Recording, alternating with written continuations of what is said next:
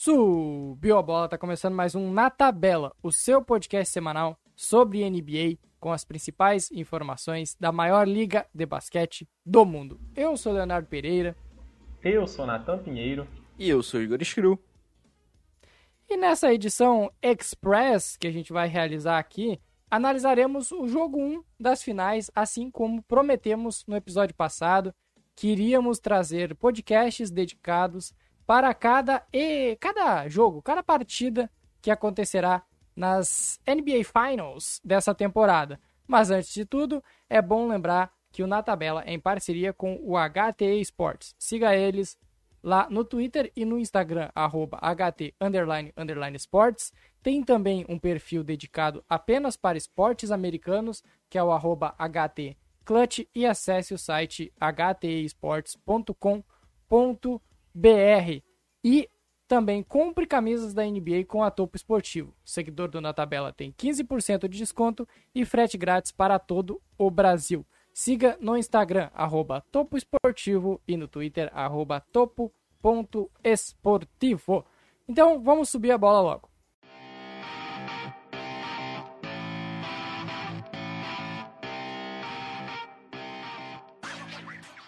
Para iniciar, o Phoenix Suns venceu o Milwaukee Bucks na partida 1 na uh, Phoenix Suns Arena por 118 a 105, num jogo que foi marcado pelo retorno do Yannis Antetokounmpo e por um bom controle da partida realizada pelo Phoenix Suns. Mas vamos começar, eu acho que é a, o principal tema do, do jogo 1 foi o retorno do Yannis, que por incrível que pareça, voltou com uma intensidade semelhante ao que ele havia parado e sem aparentes problemas, né? Às vezes tinha uma, dava uma mancada aqui, outra ali, mas de forma geral foi um Yannis Antetokounmpo bem próximo do Yannis Antetokounmpo 100%. A gente torce muito, né, para que o Yannis consiga mesmo manter esse nível de intensidade ao longo da série, principalmente tendo em vista porque o cara realmente merece, né? Toda essa lealdade de ficar no Bucks, de, de acreditar no projeto e também pela bela, pelos belos playoffs. Me, meio que o bilhão a, a, lealdade dele, 300 é, milhões. É, com toda certeza, né? É uma lealdade que eu também teria, viu, amigos? E basicamente ele também acaba é, elevando muito o nível do Bucks, né? Acaba deixando a série, consequentemente, muito mais parelha e com toda certeza muito mais divertida pra gente assistir. Pois é, eu confesso que fiquei surpreso com os Giannis que eu vi ontem. Acho que ele estava se movendo muito bem. Os números aqui de tentativas na linha de lance livre mostram que ele não estava conservando o corpo, digamos assim. Né? Ele atacou o aro até em alguns momentos. Acho que ele não teve um volume tão grande como ele vinha tendo nesses playoffs. Mas de maneira geral, acho que o que vimos ontem é bem positivo para o Bucks para o Giannis e para a série de uma maneira geral. Apesar disso, o Bucks ainda sofreu com principalmente uh, jogadores sendo expostos nas suas fragilidades, algo que colocamos como, como ponto no preview que saiu uh, nesta segunda-feira. O, o principal deles foi o Brook Lopes, que sofreu muito com o Devin Booker e o Chris Paul num pick and roll onde realizavam a troca e ele tinha que sair debaixo do garrafão. Apesar que ontem a estratégia do Budenholzer nem foi pregar o, o Brook Lopes no garrafão. Ele até estava mais móvel que o normal na defesa. Mas mesmo assim, foi muito exposto e a comprovação está nos números, né? Ele teve um plus-minus de menos 17, o pior de toda a partida, e os jogadores que atacaram ele como o, o Devin Booker e o Chris Paul fizeram. Cadê a estatística de pontos aqui, meu Deus do céu? Aqui. Fizeram, respectivamente, 27 pontos e 32 pontos. Ou seja, aí é a, o primeiro ajuste que vai ter que ser realizado para o restante da série é a questão defensiva do Brook Lopes. Basicamente, a gente tem ali dois jogadores extremamente eficientes no mid-range, né? Tanto o Booker quanto o Chris Paul. E basicamente a gente também tem, por outro lado, um é, Brook Lopes que tem muita dificuldade ainda em responder rápido a esse tipo de estímulo vindo ali de jogadores assim que tenham respostas rápidas, né? Como o próprio, como o próprio Booker como o próprio Chris Paul. Toma essa decisão com muita velocidade. E é um ajuste, né? E a gente sabe como que o Budenholzer é para fazer ajustes ao longo de série. É um tanto quanto preocupante. E não é um ajuste tão simples, né, Nathan? Porque você tem um jogador no Brook Lopes que funciona sobre circunstâncias um tanto quanto específicas. Né? A gente viu um, um Bucks tentando trocar um pouco mais essa marcação, não sentando lá na nossa querida drop coverage durante grande parte das posses. E o que acontecia era o Chris Paul e o Devin Booker tentando um arremesso difícil e convertendo. Né? Se você olhar a qualidade dos arremessos tentados, ok. Ah, não foi um bom arremesso, não foi um arremesso livre, não foi um arremesso fácil. Mas são dois caras que podem converter esse arremesso tranquilamente, né? Dá para colocar aí que metade dos arremessos que eles tentarem nessas circunstâncias serão convertidos. Então é algo que o que o Bucks deve ter problemas ao longo da série e deve tentar minimizar. Outra questão, uma forma, aliás, que eles podem minimizar isso é jogando baixo, com os Giannis na posição 5. Só que o nosso querido Phoenix Suns tem Dominaton, né? E o Dominaton, com a criatividade que o Phoenix Suns tem para encontrar linhas de passe e para colocar ele em boa posição para explorar mismatches, tem sido dominante nesses playoffs. Essa é a verdade. O cara vem aí com um aproveitamento nos arremessos de quadra incrível. Olha o quão foi impressionante esse plus-minus do Brook Lopes que eu citei, de menos 17. O Lopes não jogou 40 minutos no jogo. O Brook Lopes teve 22 minutos apenas, porque ele estava sendo claramente exposto. E, e menos de 17 em apenas 22 minutos é algo a se destacar. Por outro lado, todo mundo no, no Phoenix Suns foi bem, dá para se dizer assim. Mesmo quem não pontuou com efetividade ou não garantiu estatísticas para o, a equipe, foi bem. A exemplo do Jay Crowder, que marcou apenas dois pontinhos, um pontinho o Jay Crowder fez e teve o, melhor, o maior plus-minus de todo o jogo, com mais 19. É, como é que é, Nathan? O que, que o Jay Crowder é? Um glue guy, né, meus amigos? Grande Jay Crowder ali, que basicamente sofreu bastante ali para pontuar, né? Ele que tentou ali cinco bolas ali do perímetro, como o Léo já tinha falado e com todo e ali acabou errando todas, né? Mas mesmo assim ele tinha companheiros que estavam acertando esses arremessos. A gente tem, por exemplo, ali o Chris Paul, que teve 57% de aproveitamento nessas bolas de três pontos, o Cameron Payne, o Cameron Johnson também, o Michael Bridges. Ou seja, ali estava tendo o, o, perigo ali tanto no mid-range, que a gente já tinha falado, do Booker e do Chris Paul, e também tinha, assim, é, outros artifícios que facilitaram muito o jogo. Tinha o Dominator lá no garrafão, perturbando ali é, a, a, área pintada. E basicamente a gente tinha também coadjuvantes ali incomodando em diversas outras áreas do jogo. E olha, que o, o, o Bucks usou quatro reservas na partida. O Pat Connaughton, o Bob Portis, o Bryn Forbes e o Jeff Teague. Nenhum deles passou de 10 pontos.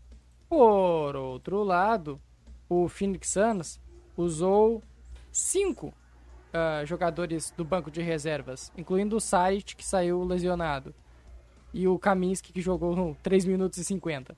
Mas Cam Johnson, Cam Payne e Terry Craig, dois deles marcaram 10 pontos e contribuíram para o time. O Terry Craig ficou com apenas 2 pontos. A coletividade do Phoenix Suns é o ponto diferente, Igor. É isso que Falamos no outro jogo que se, se o, o Drew Holiday jogasse muito bem, se o Chris Middleton jogasse muito bem, ainda assim era possível o Phoenix Suns encontrar uma solução.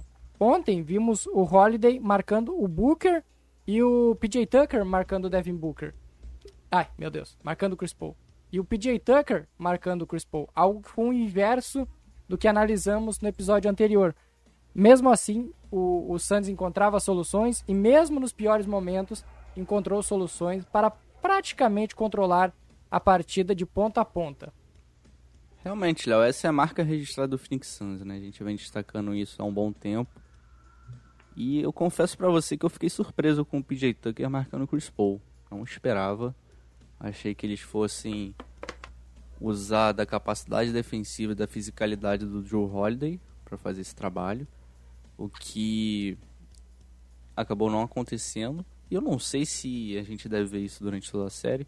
Eu imagino que seja uma possibilidade agora, até porque o PJ Tucker ficou na série contra o Nets encarregado de marcar o Kevin Durant na maior parte dos minutos, né? Então, talvez seja algo que tenha se consolidado, talvez, depois desse resultado do, da vitória em sete jogos.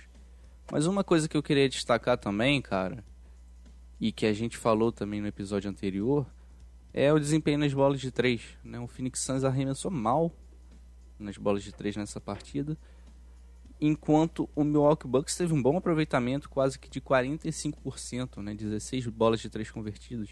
E ainda assim a gente viu um jogo bem tranquilo, dominado pelo Phoenix Suns. Não sei se isso é um ponto de preocupação, cara, mas o Milwaukee Bucks ser dominado em uma partida em que o Phoenix Suns arremessou mal, em uma partida em que eles arremessaram bem, não sei se isso pode ser um indicativo de um de um Phoenix Suns, digamos, à frente, vamos colocar assim. Eu acho que a preocupação ela é justa, mas a gente também tem que frisar, por exemplo, ali que também foi uma partida muito é, irregular do Drew Holiday também, pontuando, né? Ele que teve 28% do field goal.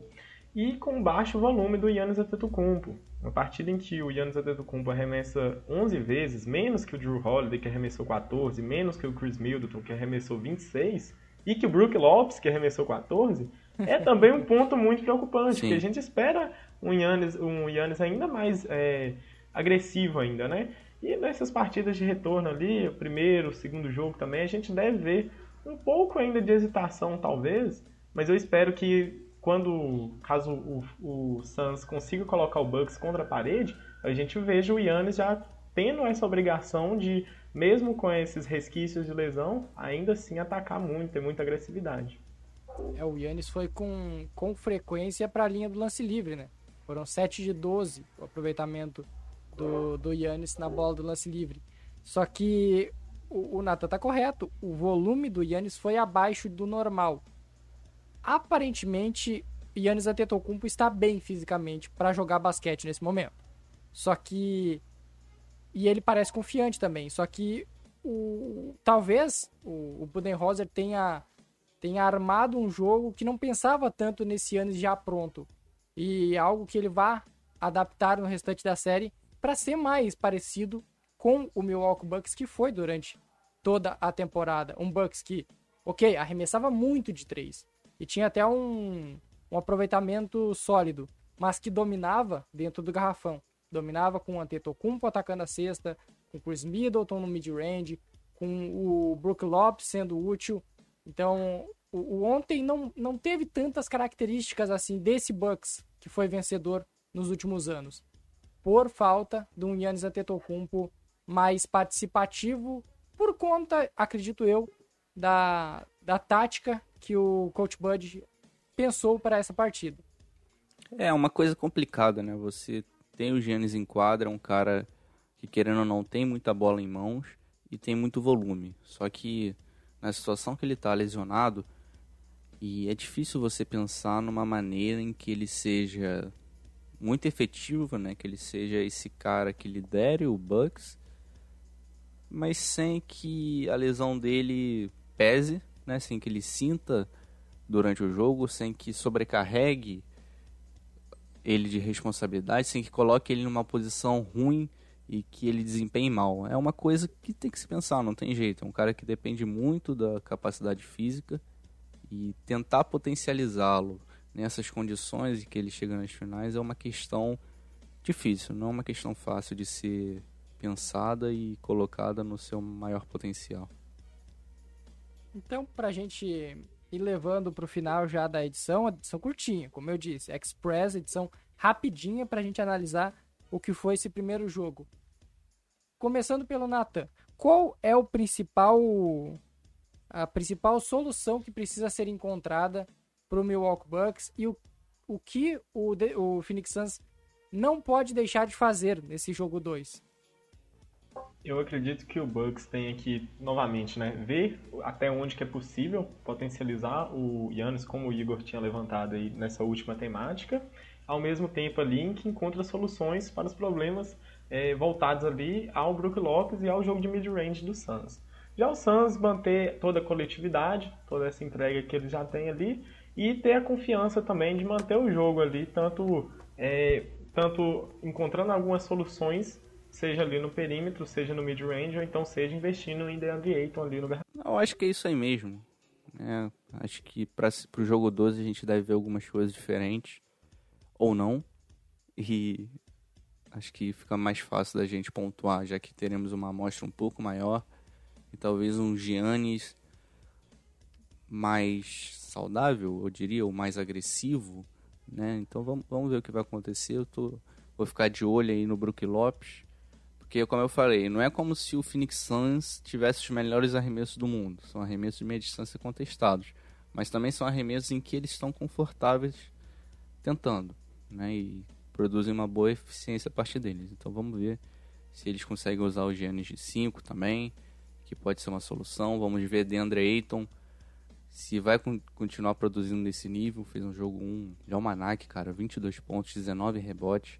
Realmente muito impressionante. Era pra ser 20-20. O Chris Paul roubou o último rebote do, do DeAndre Ayton. Pra manter ele motivado. é tudo pensamento de líder aí do, do Chris Paul. Mas é isso, Léo. Acho que passamos a régua no jogo 1.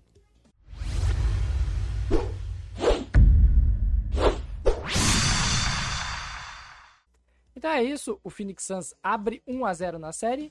Quinta-feira tem o jogo 2 ainda no Phoenix Suns Arena, e às 10 horas, horário de Brasília. E lembrar para vocês de nos seguir nas redes sociais, arroba na tabela podcast, e assinar o nosso feed para não perder nenhum desses drops, desses episódios express que a gente vai fazer durante toda a semana, analisando cada jogo de forma específica e aprofundada. É isso, galera. Até a próxima semana. Valeu!